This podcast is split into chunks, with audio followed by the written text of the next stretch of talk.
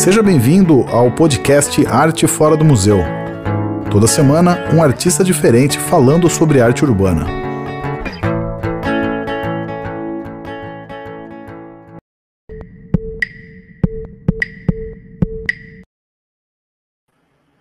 Muito bem, está começando a centésima primeira edição dessa série de entrevistas aqui do Arte Fora do Museu, uma longa série, muita gente passou aqui de professores, grafiteiros, artistas plásticos, curadores, arquitetos, enfim, muita gente. Hoje a gente chega aqui né, nessa reta final, é o número 101 dessa coleção aí de grandes pensadores, pessoas que pensam e que fazem arte urbana não só no Brasil, não só em São Paulo, principalmente, né? A gente fala bastante de São Paulo, mas não só.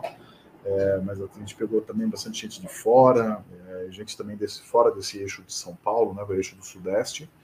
E hoje é um caso desse. A gente vai encerrar essa série aqui com alguém que está fora desse eixo do Sudeste aí, alguém que direto da Bahia. É, o Bigode, o Sapo, é o cara que eu vou apresentar daqui a pouco, ele para gente aqui. É, deixa eu só fazer uma breve descrição dele, mas ele é grafiteiro, artista plástico também, também trabalha com arte é, de, de games e artes em outras plataformas também. Eu vou colocá-lo aqui para eu não ficar falando sozinho. Bigode, meu bom, tudo bem? Fala, meu nobre. E aí, beleza? Tranquilo.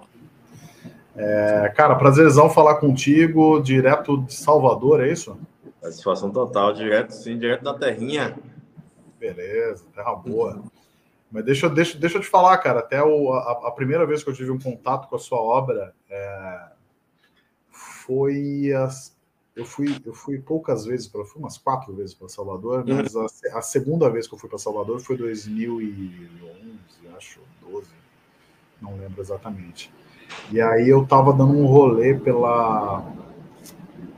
Era perto do mar ali, cara, não vou conseguir nem te explicar onde que era, mas era, era, era na orla entre, entre o Mercadão que tem ali e algum outro lugar, que eu não lembro onde que era. E aí tinha um, um, paredão, assim, talvez uma parede abandonada, uma casa abandonada e tal, e tinha um sapo tocando bateria, acho que era isso. Sim, sim. Sabe, sabe ali, é, ali, é, na ladeira da preguiça, assim, na contorno, na Avenida Contorno, isso. de frente ao mar, o Batera, o sapo Batera. Isso.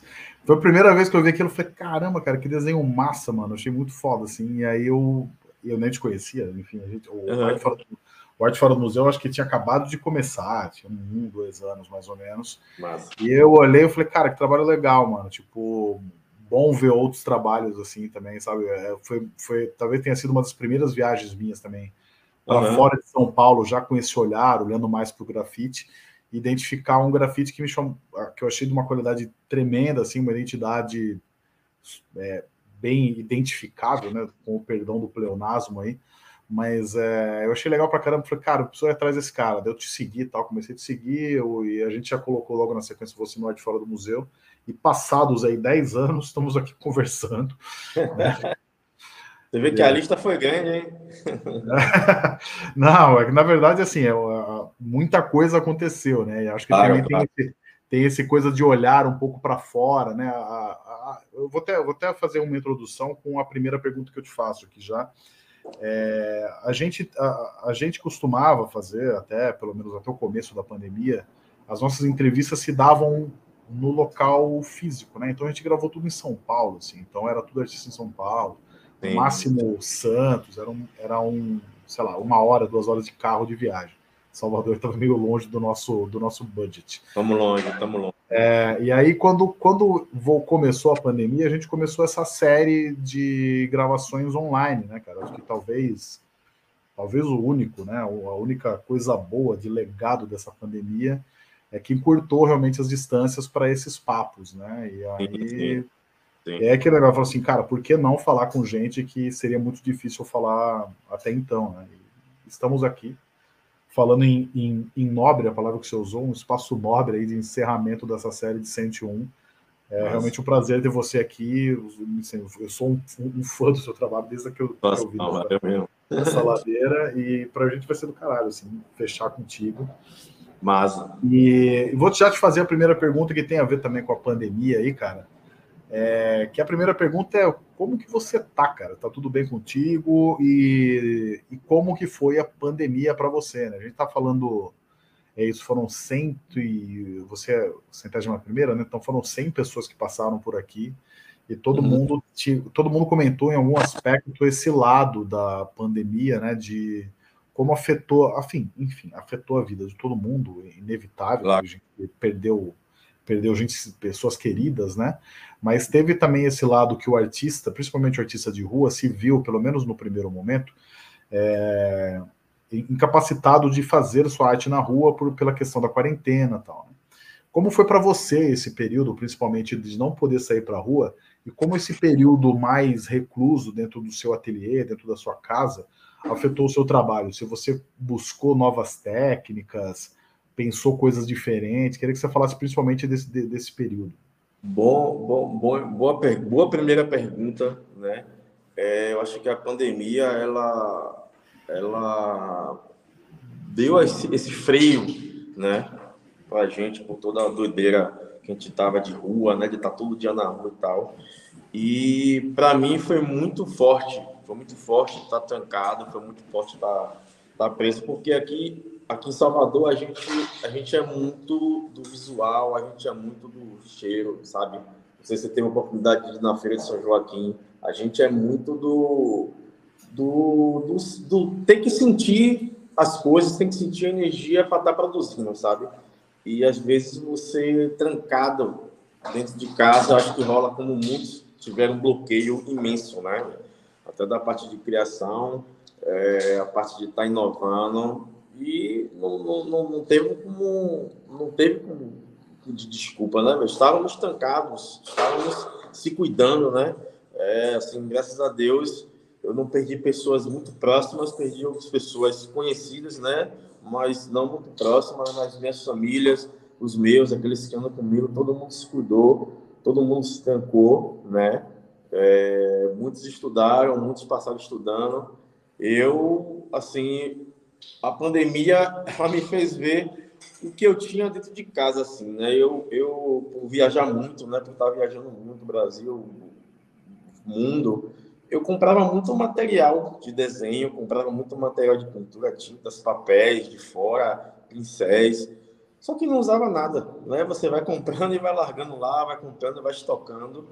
E Binho, ele me convidou para participar daquele do grafite. Tinha dado, tinha dado nome, né? Social vírus, social vírus, né? Social vírus. É, né? é, bem no começo da pandemia, né? Isso, bem no começo. E até então, é, eu tinha visto, ele tinha me convidado, eu falei, pô, massa, eu aceito. Só que até então eu não tinha sentido, a pandemia ainda estava longe de mim, ainda estava longe, né? Assim, a gente via as matérias, tanto que o primeiro caso foi no interior aqui da Bahia, só que daqui a pouco eu já estava em um bairro aqui de gente de média alta aqui, de classe média alta aqui em Salvador. Depois começou a chegar nas periferias, tipo, eu fui vendo a parada se aproximando, sabe? Até um dia que as pessoas aqui onde eu moro, eu moro na, perto da igreja do Bonfim, e aqui tem a galerinha que vende as fitinhas, né? Não sei se você levou para casa. Eu fui, fui, ah, fui, fui, visitar, fui visitar, fui visitar. Pronto, então então essa galera é muito informal, né? A galera que vem de finta do Senhor do Bonfim, são as tias que lavam roupa. É, na comunidade que eu moro, no morro que eu moro, ainda existem as pessoas que lavam roupa, né? As, as lavadeiras e tal. Então, cessou tudo, parou tudo, ninguém estava trabalhando, não tinha é, turista para se vender, né? não tinha turista para se trabalhar, as pessoas não estavam dando suas roupas para as pessoas lavar, para as pessoas que trabalham, né, lavar. E a gente e foi se afunilando mesmo, foi aí que quando apertou, foi quando bateram na minha porta e me pediram, começaram a me pedir um quilo de açúcar, um quilo de feijão, um quilo de arroz, porque a parada estava pesada. E, claro, né, que eu tinha para mim, o que eu pude dar, eu dei, a te dividir, a te achava, mas também chegou uma hora que também não tinha para mim, né? E foi aí que o social vírus, que Binho teve essa, essa grande estalo, né, velho? Da gente tá fazendo, pintando, pintando pano, pintando tela, pintando papel, tentar vender e pegar aquela metade do dinheiro, é, usar metade para poder ajudar as outras pessoas, usar metade para a gente se ajudar. E foi nisso que eu vi que eu tinha uma grande é, livraria dentro de casa, uma grande loja de coisas de arte, com tinta, com pincel, com papel. Então, eu comecei a produzir aquarela, nunca tinha pintado aquarela, dei uma olhada, dei uma pesquisada com como é que o início, né, que se fazia e tal. E foi assim que eu aprendi a técnica e comecei a pintar, começando a fazer, fazendo série de 10, série de 10, começou a rolar mesmo, a galera ajudando, começou a vender, aí fui fazendo mais ainda, até que a gente conseguiu, até que eu consegui juntar uma grana legal e consegui dar a primeira levada de cesta básica lá na comunidade, né? Claro, a gente comprei para mim também, para manter a casa firme, para poder ficar firme para pintar e comecei a, a, a, dar na comunidade, né? E foi uma, foi, assim, foi uma experiência muito forte, porque eu vi, né? Para bater o real mesmo. O nego estava dizendo que era mentira, que era, que era historinha, não sei o que não. Eu vi batendo na porta, assim, é, bruto mesmo, assim, real. Então, é, é, é, através disso, eu fui utilizando a técnica da aquarela, aí depois eu passei para acrílica, fui pintando tela, fui pintando é, é, é papel, e aí você, eu comecei, a gente começou a fomentar, né, a galera que que curtia, que curte o trampo nosso, mas não tinha como ter, né? Na maioria das vezes a gente está pintando na rua, é o trampo de rua, eu não tinha essa essa essa assim, acervo, né, para estar, tá, pô, agora estou sentado em casa aqui, vou pegar meu acervo botar para vender. Não tinha, né? Normalmente a gente está sempre na rua, está sempre pintando na rua e não tinha produtos, né? Não tinha tela, não tinha uma aquarela numa 3, numa 4, não se tinha. Então, esse, esse princípio de, de enclausurado na pandemia é, é, fez eu aprender, né? Até naquela questão de, pô, vou aprender para poder ajudar. Tenho tudo aqui, vou fazer, né? Aquela vontade, vou fazer. Ainda bem que manteve a mente funcionando, né, velho? Quando as, quando as coisas da gente está realmente tá ali querendo é, é, é, criar e não ter como, então, também serviu muito para isso, para a gente estar tá continuando na atividade. E, e, e, foi muito, foi muito, assim, deu aquele gás que a gente precisava, velho, sabe? É, até essa questão mesmo das cestas básicas que virou muito também. Então, tipo, deu para fortalecer uma galera legal. E eu falei, é, velho, é isso. Os papel estavam aqui, as tintas estavam aqui, os pincéis estavam aqui já que eu não posso usar spray dentro de casa, é, é, vai ser isso aqui. E, e, foi. Né? A técnica foi aprendida e, e, e, conseguimos, conseguimos levar adiante. Eu acabei de falar aí né, nesse começo que talvez a, o único legado positivo da, da, da, pandemia foi esse encurtamento de distâncias. Mas eu, eu ouvi já de alguns artistas também que acabou que por todo mundo estar tá é, dentro de casa, né, acabou que é, a galera começou a pensar assim, pô, eu consigo comprar online também, não preciso mais visitar. E muito, muito, muitos artistas começaram a vender também online, coisas que não faziam, ou faziam né, discretamente. E pelo que você está falando, com você aconteceu a mesma coisa, né? Acho que eu, também deu uma aquecida aí no, no seu bolso, né? Acho que Sim, porque às vezes a gente tem. É muito aquela questão, a pessoa chega no, no direct, te manda um e-mail, aí você mandava foto, aí tinha pessoas que tinham a própria loja online, mas nunca se vendia na loja online, né? Porque o nego se tombava, não, vamos marcar, que se encontra, ele leva para você, ele entrega em mãos e tal.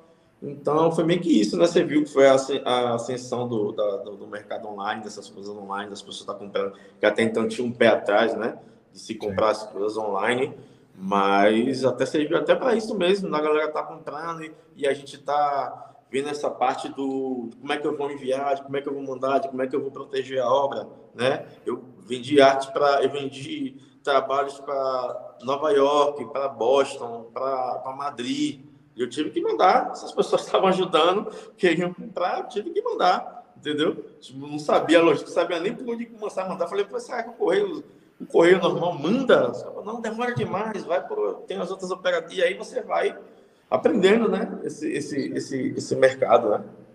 É, deu uma, deu uma profissionalizada numa galera aí também, né? Acho que tá, ajudou também o mercado, enfim, é, lados, lados positivos de uma pandemia que foi quase Sim. 100% negativo, né, cara? Mas ah, que bom, mano, que você conseguiu é, se tocar aí também e ajudar é, também, né? Ajudar quem precisava é importante. E como você falou, né, velho, pra gente que eh, depende da rua para trabalhar, depende de estar na rua tampando, pra gente foi, foi Foi aquela luta mesmo, um muro gigantesco que a gente teve que escalar, caindo, escalar, subir, e tem que traspassar, porque uma hora você olhava pro lado assim, a geladeira vazia, você olhava pro outro, menino ali querendo comer. Então, tipo, meu irmão, vamos se reinventar, né? Vamos se dar um stop aqui, aprender outra coisa, aprender a fazer outra coisa. E vamos que vamos. Bigode, deixa eu te falar, cara. Né? O nosso papo aqui ele não costuma ser cronológico e, e, acho que nem vai ser, então a gente vai ficar falando. Não, não, vou te perguntar como você começou, não agora, daqui a pouco eu pergunto. Tá de boa, tá de boa. É... Não, mas eu queria, eu, eu queria falar um pouco. É...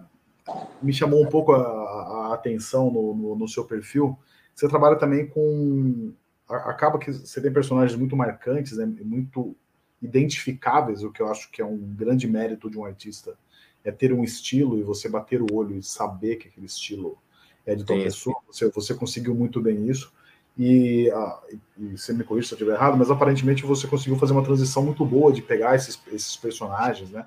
Esses caracteres, characters, né? Que, que você cria e colocar em outras plataformas, né? Em outras, não só numa parede, mas uhum. em embalagens, em coisas, em produtos.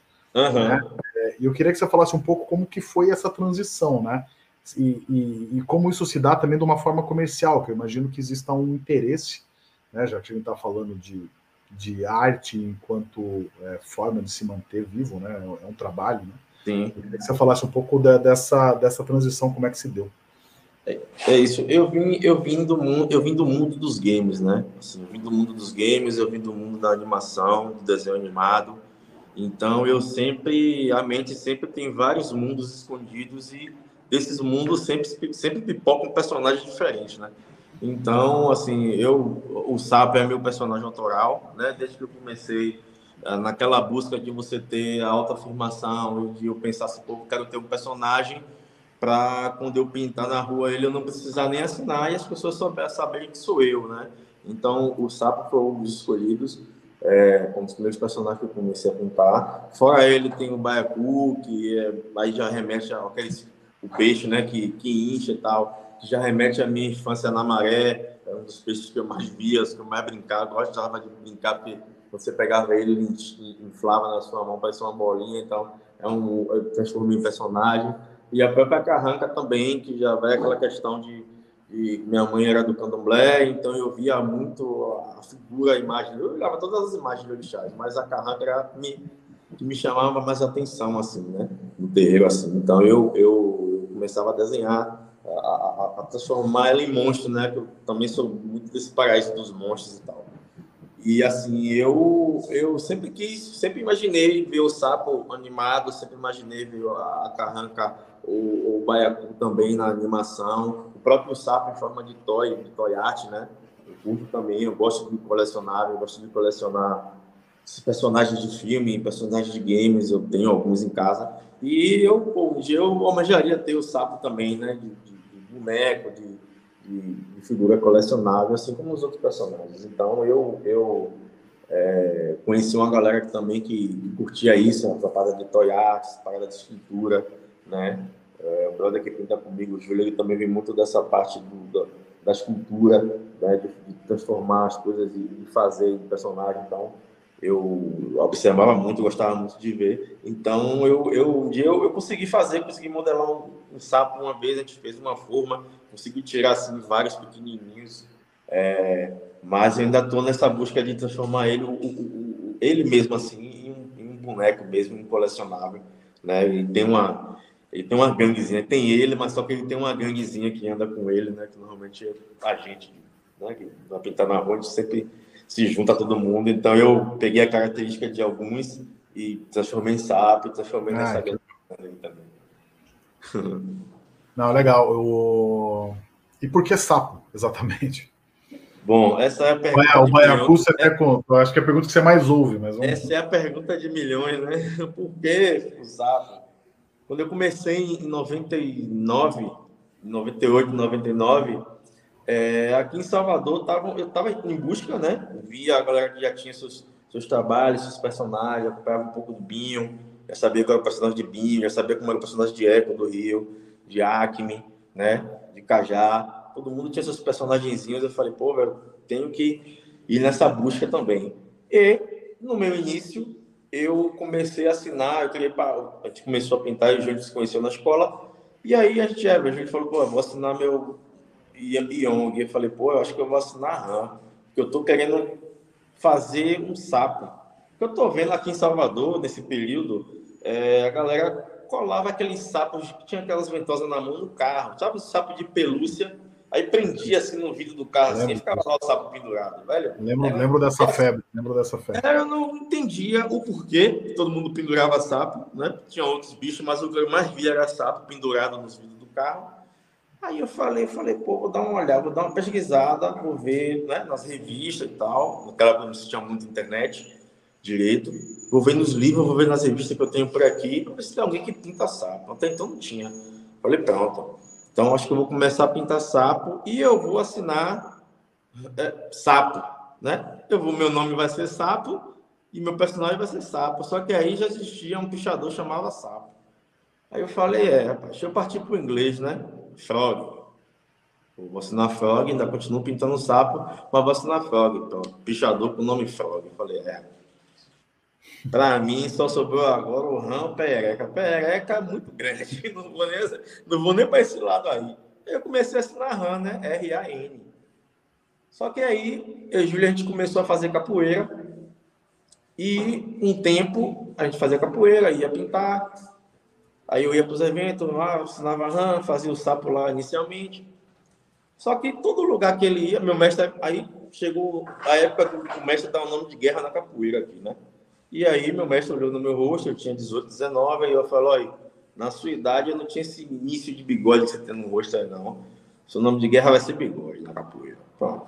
Aí ganhei meu nome de guerra.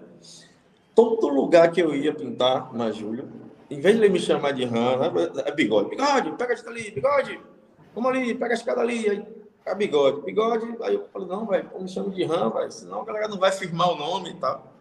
Só que eu queria forçar uma parada que não estava rolando mais, porque são, são naturais. todo mundo já conhecia bigode brother que pinta o sapo.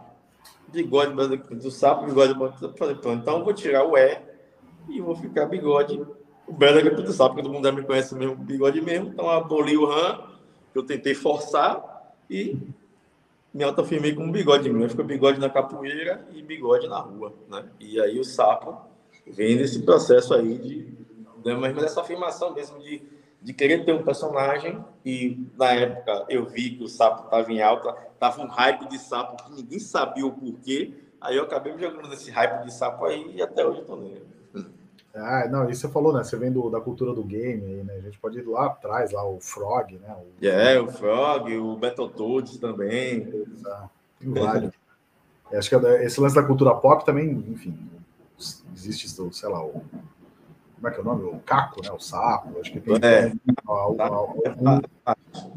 eu, eu, acho que é, é um personagem que nunca vai sair de moda. Ele pode dar umas baixinhas, mas sempre volta um sapo em algum momento. Ah, volta uma... sapo do nada. Uhum. É, é uma, be uma be belíssima escolha, cara. Mas assim, antes, de, quando você começou a desenhar o sapo ali, você já tinha seus. Seu, seu estou correto no que você falou, você tinha uns 18, 19 anos. Sim, por aí. É, eu imagino que você já desenhava antes, né? Então agora é a pergunta de a pergunta do começo, né? Como que você começou na, na arte e desenhando mesmo, tipo papel em casa? Como é que qual que era a sua influência? Era, era muito videogame? Era desenho, história em quadrinho?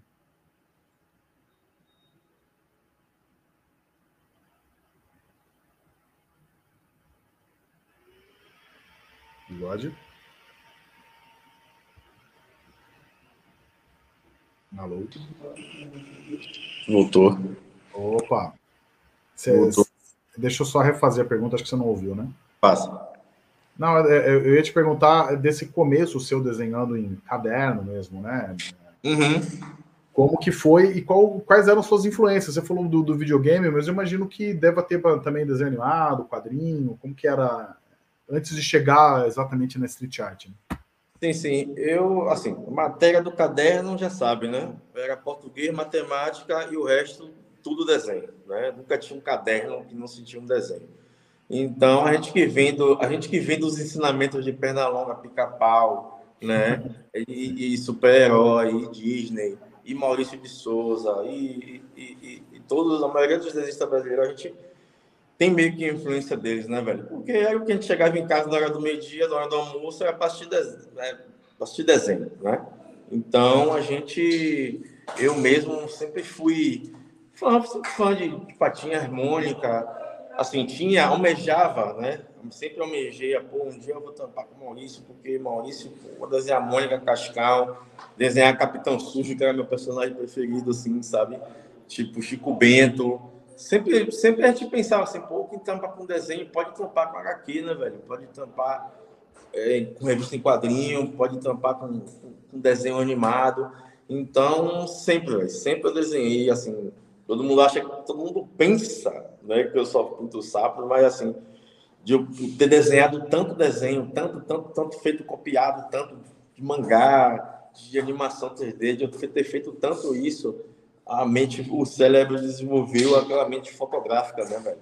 De eu fechar o olho, você, pô, vai ter como você fazer é, uma árvore assim, assim, assado, com um bicho pendurado assim, assim, assado. Eu tenho todas essas referências na mente, assim, sabe? Sem precisar olhar a referência.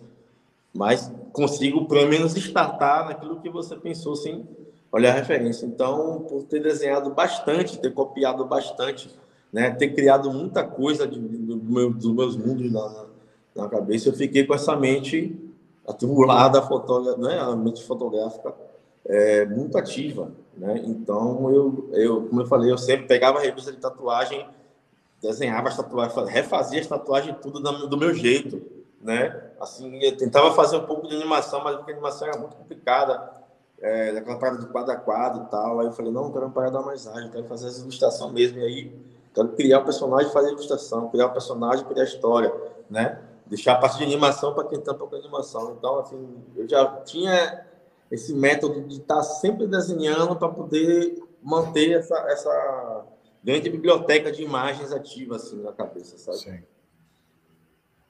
Ah, é demais. E você falou agora de pouco também que o, você acaba colocando amigos seus como personagens também. Existe essa. E, e eu queria saber se existe também esse, esses pedidos, tipo, o cara falou, desenha eu aí como um sapo, desenha. Você também tem não, não, na maioria, não, na maioria das vezes eu, eu, eu pego características, né? Eu pego características e, e, e, e jogo um sapo, assim, tipo, o pé do sapo mesmo é o pé de Júlio. Ele sempre olha assim com o pé com o dedo afastado, o pé que eu faço no sapo é o pé dele, sacou? E tipo, o sapo magrelo que eu faço é um outro brother que tem uma magreza assim, eu faço o sapo gordão, às vezes quando eu faço o sapo magrinho, é ele que tá ali, tá ligado? Então é muito isso. Eu pego muito essas características assim e, e brinco, né? Aí é bom que o sapo ele nunca fica de um formato só, ele sempre tem uma característica particular de alguém, de, de algum, assim. Aí. Eu, eu imagino também, é, é, acho que esse impacto que eu tive aí em 2011, sei lá quando foi que eu, que eu visitei, acho que muita gente deve ter também. Eu imagino que, é, como você falou, né? Tipo, você via desenho, via quadrinho, via videogame e copiava. O seu desenho é, é muito atrativo para também copiar. Eu queria que você falasse também se, é, se rola isso, de pessoas que falam, meu, tô desenhando sapo também, se você vê gente copiando o seu trabalho numa forma de homenagem até. Tem gente que copia sem homenagens. É, né? Faz parte. É. Diversas vezes a galera me manda no DM assim, ô, velho, você pintou aqui em tal lugar, e quando eu olhar, tá lá o sapão lá. Eu falei, não, pô. Aí eu vou lá no brother, curto, falo que tá bala, é isso aí, velho. Mete o pé, sai fazendo mesmo. Se gosta, vai pra cima.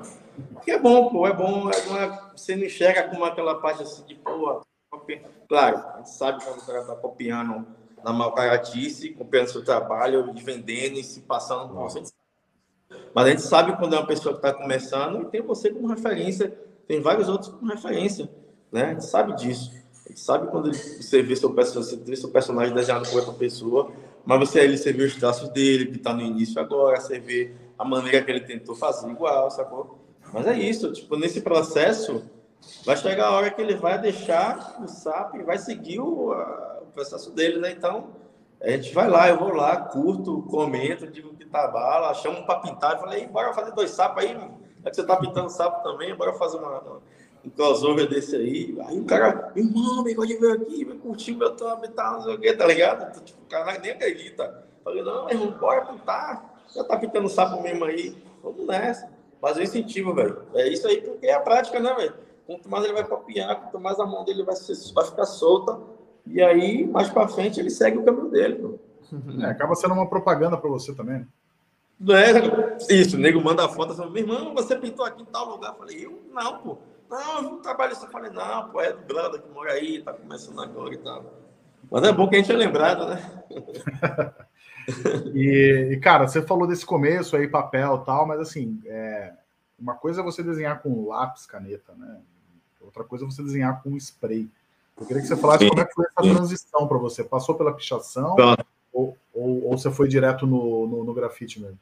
Como eu falei, não. Aí, nesse período da escola, que aí o desenho já estava também, falei para assim, daqui, pô, vai ser difícil sair daqui agora para ir para São Paulo, para tentar uma vaga no estúdio de, de, de Maurício, ou em um estúdio de games. Ainda estava muito no início essa questão de games, de ilustração para games também.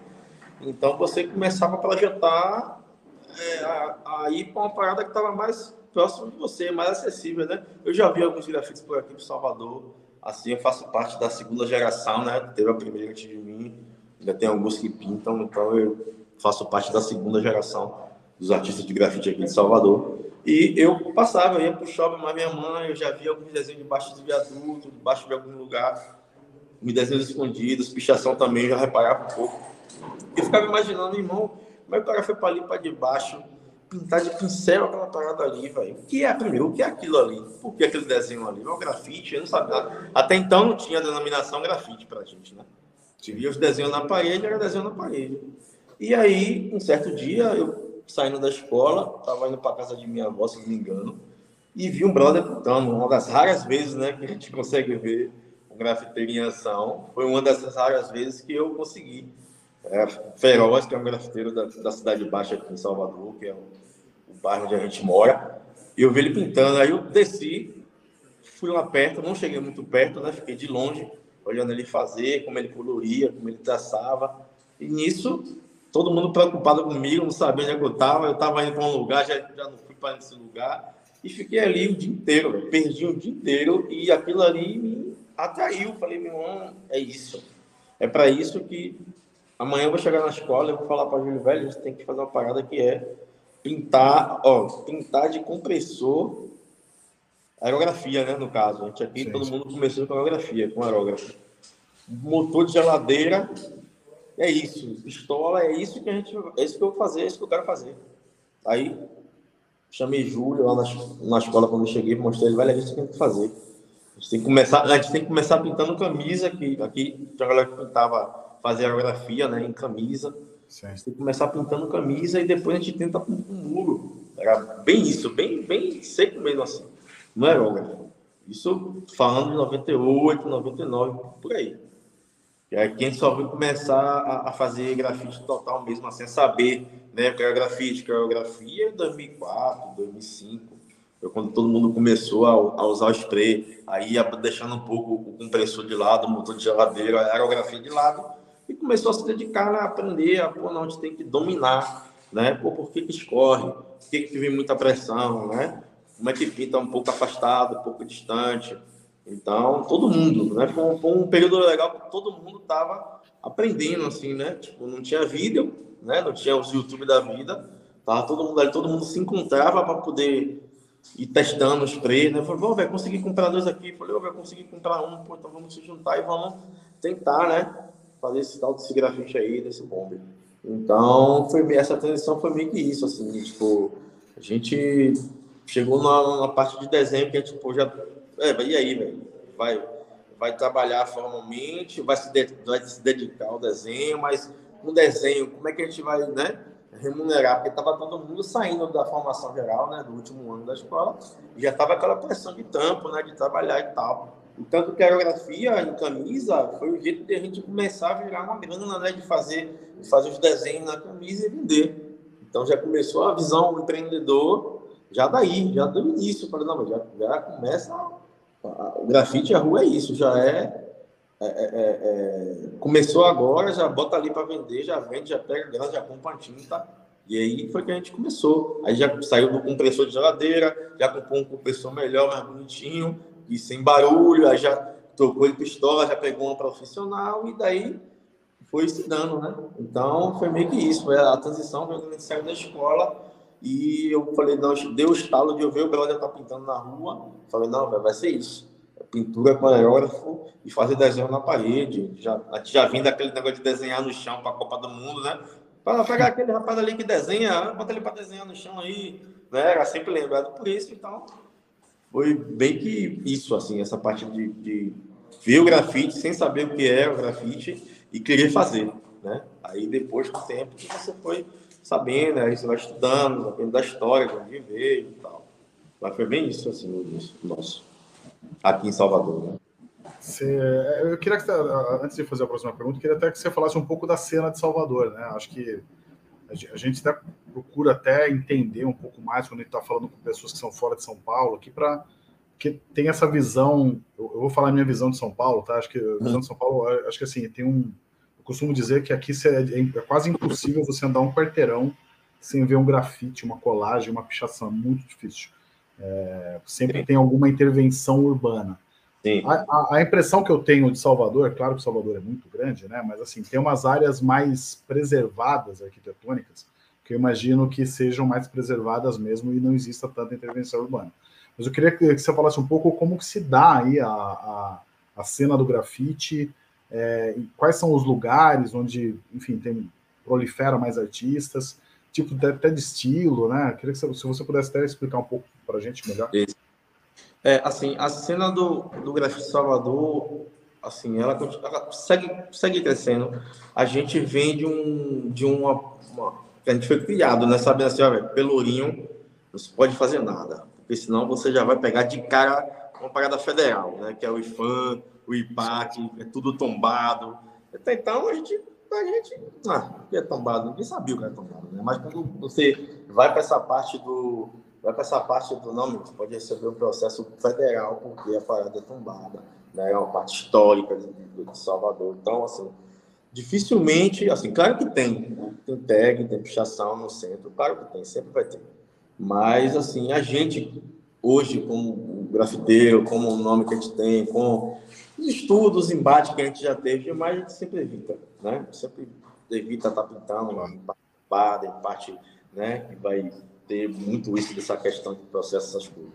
Porque Salvador, ela, por, ter, por respirar arte, por respirar, ela nunca foi de encontro, assim, claro, quando o grafite chegou, era uma parada nova, era muito estranho, era tudo muito rápido, confundia-se tudo, era tudo igual, então, tipo, tá usando spray, é a mesma coisa, então, assim, rolou um processo para Salvador aprender a saber o que é o grafite, sabe? A saber o que é arte de rua, o que é um bombe, o que é uma puxação, ou um processo, né? De educação para a sociedade saber é, é, é, é, o que a gente está fazendo ali.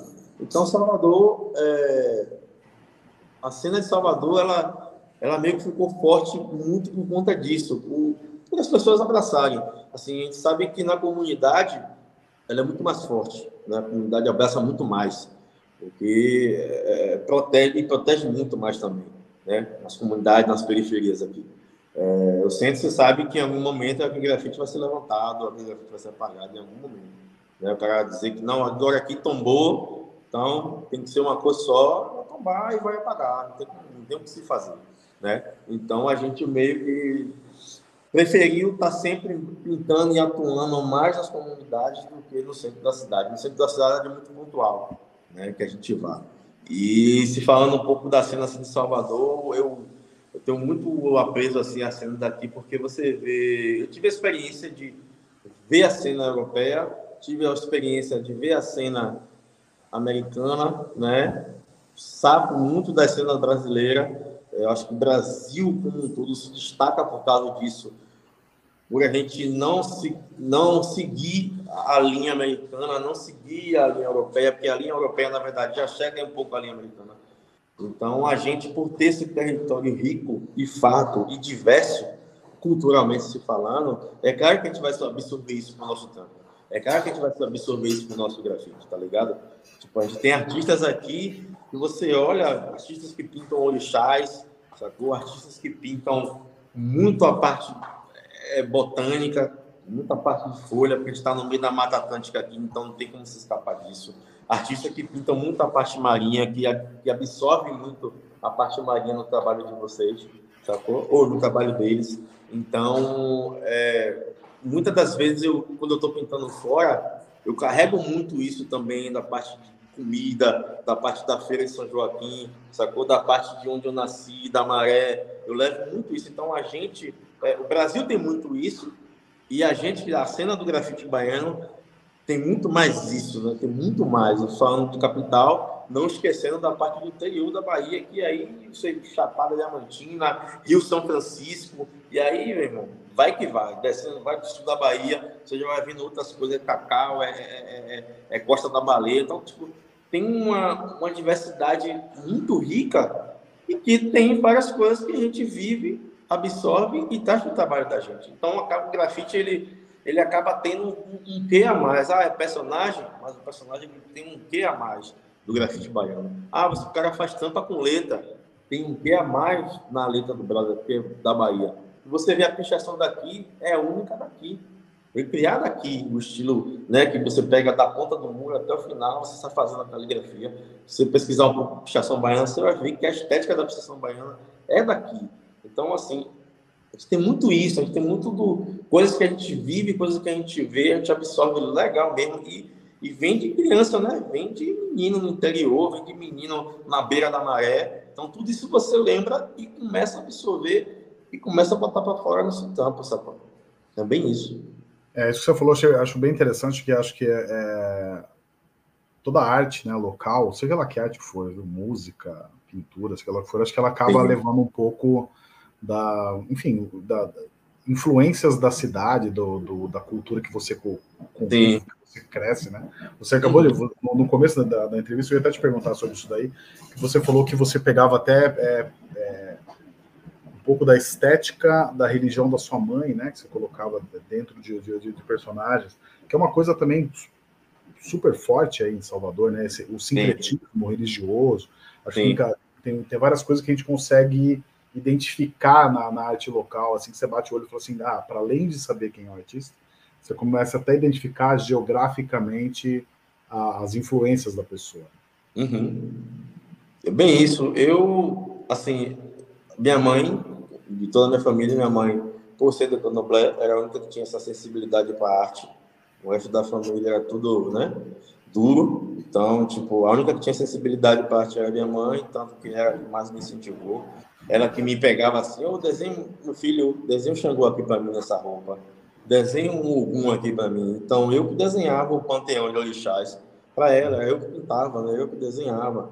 Era eu que depois de um tempo para cá, eu assimilava muito, pô, mas a galera, sei lá, endeusa muito Thor e esquece de Xangô, que tem a mesma, é o mesmo significado, é o mesmo, então para mim viravam heróis, sacou? Para mim viravam heróis assim também, porque o cara, eu falei, ah, tá, eu vou fazer Thor se chocando com o Xangô aqui, porque os dois estão do raio, então vai ser uma luta bala. Então, eu tinha muito isso, né, como eu falei, né? Eu ficava desenhando super-heróis, mas aí já tinha esse embate de, pô, mas eu posso fazer um Xangô aqui também, que é do raio, eu posso fazer o que tem umas espadas legais, e, e aí pode bater de frente com os samurais do Japão. Então já ficava nessa, nessa vibe. E, e, é muito disso porque eu via, né? Eu tava lá, eu levava pro terreiro, e eu via os símbolos, eu via o, a, as identidades, os animais que estavam ali, e, e, e, as cores, né? Porque cada um era de uma cor. Então, é, é isso você fica na mente, absorvia. Lembra da memória fotográfica? Isso ficava muito, velho. As imagens estavam muito na minha mente, assim. Então, a questão da fisionomia, da, da, da do, do, corpo, né? Das mulheres, dos homens, e, e, tudo negro também, né? Assim, tipo, era uma parada que a gente lutava muito. Disse, Pô, tem uma tem uns personagens. Uma, luta minha na escola, quando eu pegava o livro, e só tinha personagem de uma cor. E eu falei, pô, cadê o índio? Cadê o negro? Cadê esse personagem aqui? Não tem, não. É? Tanto que isso ficou uma parada uma na minha cabeça. Quando eu vou fazer algum trabalho em escola, né? Pintar a escola, assim, velho, eu encho a escola de personagens negros, né? assim, um bagulho que ficou, ficou em mim, assim, com um trauma, né? Porque eu só via nos livros personagens que não dialogavam. Eu falei, pô, esse livro. Aí eu olhava assim, esse livro não foi feito para mim, não, velho. Foi feito para outras pessoas, porque eu não me identifico. Né? Aí vem aquela parada assim, do me identificar. Eu não me identificava com Thor, eu me identificava muito com o Xangô, sacou? Então curtia mais a estética de Xangô, com os trovão, do que com Thor. Não gostava. Então é, é, é, é muito isso, é isso, e isso se deve a eu estar tá junto com minha mãe, ela tá vendo, ela tá vendo um livro, ela tá vendo imagens figuras. Chegava no terreiro, eu via toda aquela simbologia e tentava desenhar, né? Pegava um papel, tentava desenhar. Aí você descobre também que um grande pintor ficava fazendo a mesma coisa, Caribé, né? É argentino, mas passou muito tempo aqui, era radicado aqui em Salvador. Ficava ele, ficava Dorival, ficava Jorge Amado, todo mundo no terreiro e ele ficava lá desenhando, pintando, fazendo as aquarelas dele assim, dentro do terreiro, pintando e tal. Então depois, né, as paradas para as pessoas olhando para ele, ficava fazendo a mesma coisa, só que eu não ficava pintando, eu ficava desenhando, né, tentando desenhar os símbolos, as ferramentas, as espadas, os machados, os escudos, as coisas. Então a gente tem isso muito forte. Como eu falei, tem o exemplo de Lee, né, que é um dos, um dos antigos daqui, da primeira geração de grafiteiros daqui de Salvador, que o trabalho dele é todo em cima de, de, de orixás, tipo, os personagens dele são orixás, e o bombe dele na rua escreve Exu, você passa na rua, assim, sei lá, Exu, tá ligado? O bombe dele é Exu, então, tipo, é uma parada de alta formação do trabalho dele. É apagado? É. Toda hora é apagado por uma igreja? É. Ele vai lá e faz. Que é o trabalho dele, é a estética do trabalho dele. Sim. Eu, de vez em quando, eu faço o sapo com a boca costurada, que é uma parada que eu via também. Sacou? Via lá, via no, no, no Nagé, né? Um prato lá, com os trabalhos lá na rua e tal. Eu vi o sapo com a boca costurada e começava a fazer. Era apagado? Era. Apagava o sapo com a boca costurada? Apagava. E lá já fazia. Né? Porque uma parada é uma simbologia minha, uma parada que eu, eu sempre via e, e, e fazia. Tem o, você estava falando de, de, disso daí, você deve conhecer o Hugo Canuto. Sim. Sim. É, que ele, ele faz esses quadrinhos, né? Que eu acho demais, assim, que é o, ah, ah, essa estética Jack Kirby aí com os orixás, assim, acho que é. Demais, demais. É, é, isso que você falou, a gente cresce numa, nessa representação branca, né? De europeia, sei lá, americana, e, e é ignorado Sim. Cara, eu fico, imaginando, eu fico imaginando Salvador, cara. Tipo, a imensa maioria da população. Isso que eu ia falar, tipo, aqui é 90% quase, velho. Tá ligado? 90%. É uma das maiores é, fora da África, é aqui, velho. É, eu já vi alguém, uma vez eu vi um, um pesquisador falando assim que para estudar a história da África era mais fácil estudar em Salvador do que na África porque se preservou várias coisas que foram perdidas lá. Né? Isso, então, isso, porque a maioria veio para cá. Uhum. É, então é, é, incrível isso, né? Acho que tem, e tem uma coisa que você falou aí, cara, que tem a ver até com várias entrevistas que a gente fez. A gente acabou entrevistando também artistas indígenas aqui, né? Legal. E, ah, teve, um, teve, teve um caso que me lembro que eu, foi o Raiz que falou isso. Raiz, meu mano. Isso, é super gente uhum. boa. Era, e ele estava falando que um dia ele estava desenhando uma parede assim, e ele desenhou um indígena lá. Ele falou que passou um indígena na rua, olhou para aquilo, e aí ele foi lá agradecer o Raiz, falando assim: Cara, obrigado por ter feito isso, porque eu nunca me vi representado. E, cara, isso tem um peso muito grande, assim, porque. Nossa, demais. O que ele está falando da arte de rua, isso você pode sei lá, extrapolar para o cinema, para a TV, para novela, seja lá para onde for. Existe essa subrepresentação né, de, uma população que, na, na, verdade, a elite não quer que exista, né? Não quer ver preto, não quer ver indígena, não quer ver mulher, sabe? Tem umas coisas meio é, muito pesadas, assim, e, e inclusive até falando de mulher, né, artistas que a gente fala que também, também tem essa mulheres né, tem essa preocupação de retratar uma mulher, retratar né, um indígena, retratar um negro, porque é uma maneira também de, cara, se não for assim, não vai ser na propaganda que vai aparecer, não vai ser na novela.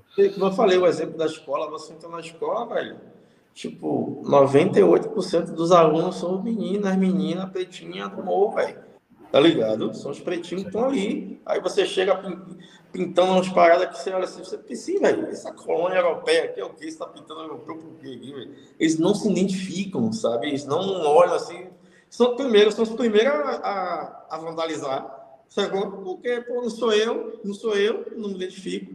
Mas a partir, a partir do momento que a gente começa a pintar eles mesmos, com cabelo black, as meninas com blackão solto lá, os meninos lá com a linha na cabeça, sabe?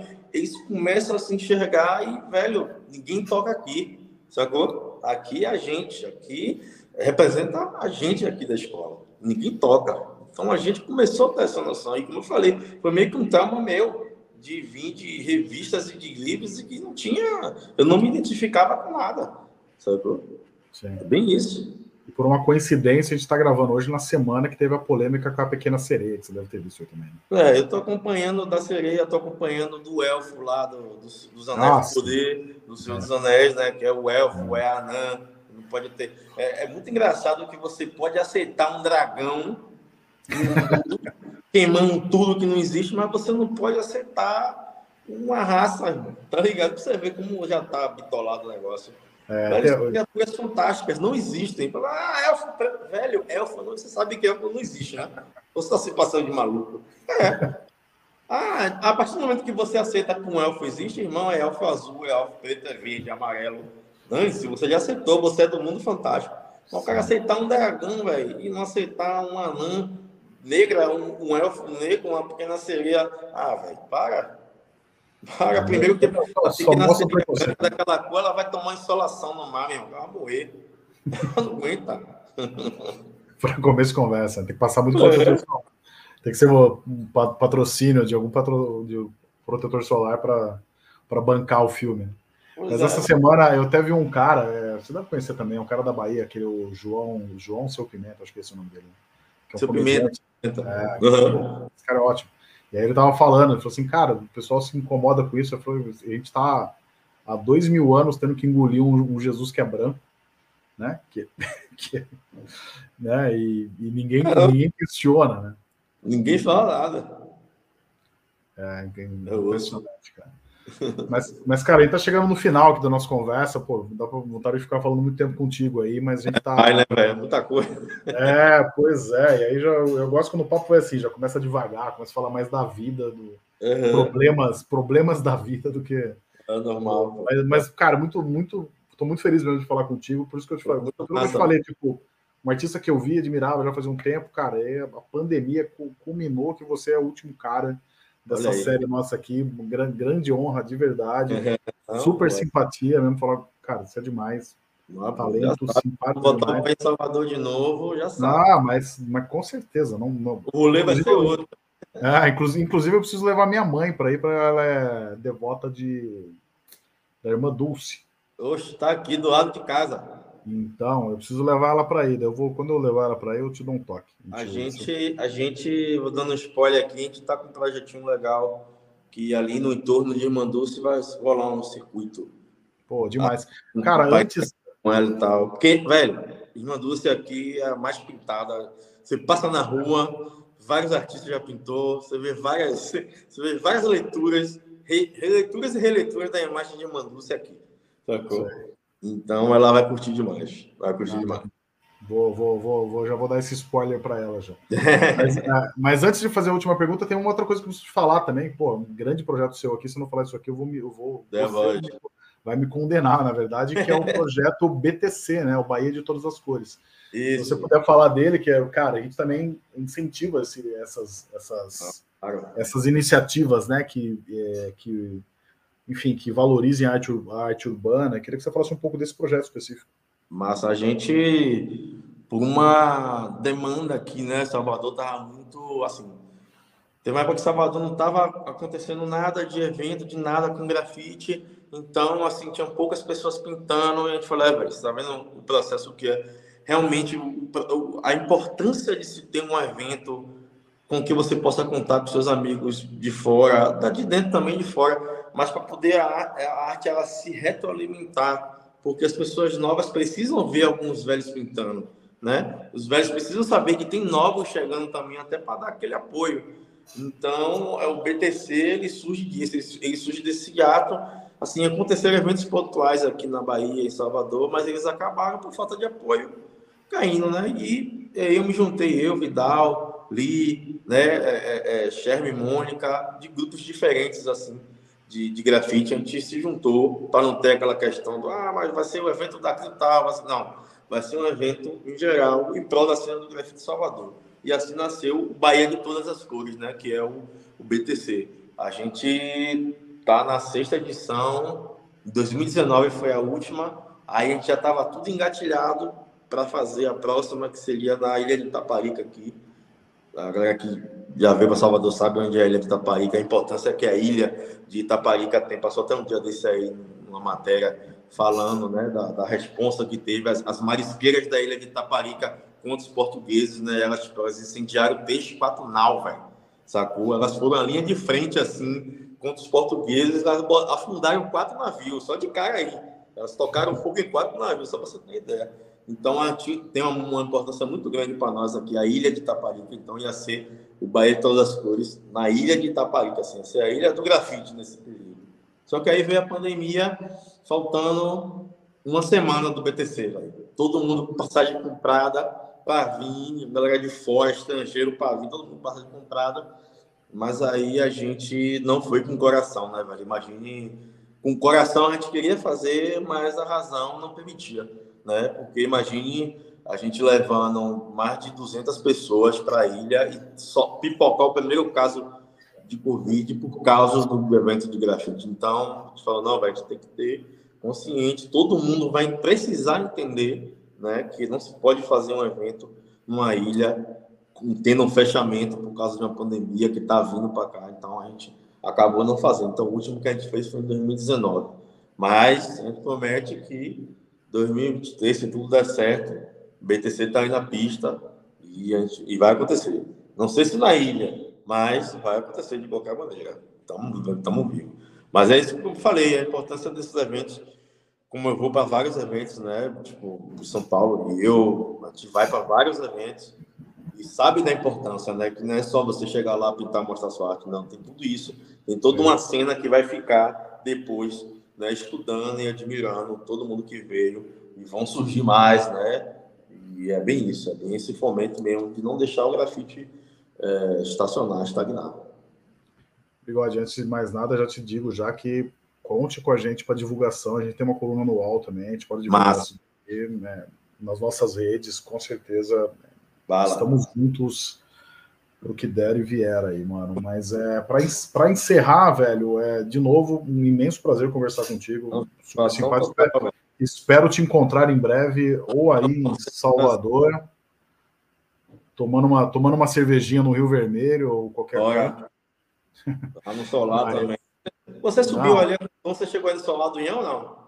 Não, não. Ah, tem um museu de arte moderna, aí ao lado tem uma comunidade chamada Solar do União, que é onde a gente tem também um projeto, não sei se você sabe, que é o Musas, é um museu de street art de Salvador, onde a gente ah, convida ah, a galera que está aqui para ir lá pintar dentro da comunidade, assim, uma comunidade é de pintadores, na beira da Baía de Todos os Santos, tipo, um monte de gente vem se parar aqui para gravar clipe, Anitta, Isa, é. uma galera vem fazer clipe lá na comunidade, mas é uma comunidade que abraça o grafite mesmo assim, Sim. legal e, e, protege mesmo. Tanto que tem grafites lá que estão lá e nego não deixa pagar. E sempre que a gente está com um amigo, uma galera aqui legal, de rolê, a gente convida para ir lá conhecer o projeto lá, que é o Musas, o Museu de Teatro de Salvador. Meu, meu, minha, minha, minha grande falha ao ir para Salvador, cara, é que eu sempre fui a trabalho. É, nunca consegui, nunca consegui, aproveitar, então. Normal. Só, só conheço onde eu estava ali, é tipo assim, ah, tem um tenho dez, três horas para ir para o Pelourinho, daí vai e volta. Uhum, passando, é só ver de passagem. É, exatamente, mas aí na próxima eu, eu, eu prometo que eu vou com mais Nossa, tempo. Um contato aí. E, e, dou uma abusada de você de guia aí também. Chama no rádio, chama no rádio. É Mas, cara, deixa eu te fazer a última pergunta e a gente finaliza aqui. Na verdade, é. a pergunta que eu faço para todo mundo, que é uma coisa que tem a ver com a origem do Arte Fora do Museu, que é uhum. a, gente, a gente acredita muito na, na no poder da arte como transformadora de vidas. Assim. Acho que a arte mudou a sua vida, a arte guiou a sua vida, e a gente tem mil exemplos, aí, inclusive fazendo o gancho com o começo da conversa, né? Tipo, o que seria das pessoas na pandemia sem a arte? A arte que eu digo é música. Tudo, velho. Série, série da Netflix, seja lá o que for, que, vou, que deu uma tentada de libertada na mente num período muito difícil. Véio, a, mostrou, a pandemia mostrou, velho que a gente precisa da arte para a gente ficar bem, velho. Sacou? Seja ela qual for, como você falou, música, seriado, game, é, velho, a gente precisa visualmente falando. Tem hora que eu abria eu abria bancos de imagem e ficava passando, velho, passando e vendo os para poder me retroalimentar. Tipo, velho, a gente, a pandemia mostrou, velho, a arte é extremamente fundamental, velho. Precisa, no tempo de correr. No tempo de correr. E você, como é um cara que produz arte, é, eu acredito, acredito não, eu tenho certeza que você deve ter impactado a vida de muita gente é, principalmente você fazendo arte de rua, né? Fazendo uma arte que as pessoas, sei lá, milhares de pessoas passam pelo seu trabalho todos os dias, elas são impactadas às vezes até sem perceber, assim. Se tirar um trabalho seu, talvez a pessoa fale, opa, tá faltando alguma coisa aqui que tinha antes. É, eu imagino que é isso, são mais de duas décadas aí que você está na, nas ruas já produzindo arte, impactando vidas, transformando vidas através da arte. Uhum. Eu queria que você contasse alguma história de alguém que foi mexido com o trabalho seu, alguém, a, a, algum exemplo de algum trabalho que você fez, de alguém que te contou uma história que foi, enfim, impactado por um, pela sua arte. Bom, rapaz, tem várias. Imagina. Deixa eu lembrar agora aqui uma, uma que acho que é, é uma das mais importantes assim. A gente estava eu estava pintando, fazendo um, um job com um personagem animado, não sei, um do Bill, se eu não me engano. E aí, nesse lugar tinha um sapo. Um sapo e uma carranca, né? Aí, na verdade, não, foi isso. Foi, acho que foi uma Copa do, uma Copa do, uma Copa do Mundo que teve aqui no Brasil e ia ter um jogo aqui. Eu falei, pô, eu vou pintar, eu vou fazer uma uma carranca aqui, né, velho? Tipo, sei lá, para dar sorte, aquela coisa toda e tal. E aí, é, tinha um, um, rapaz que ele não tinha, ele não morava na rua, né, era morador de rua e tal, e ele só dormia, só dormia no pé da carranca, assim, tipo, a galera, eu passava e ela falava assim, velho, toda noite tem um rapaz que ele, ele dorme ali, ele só dorme ali.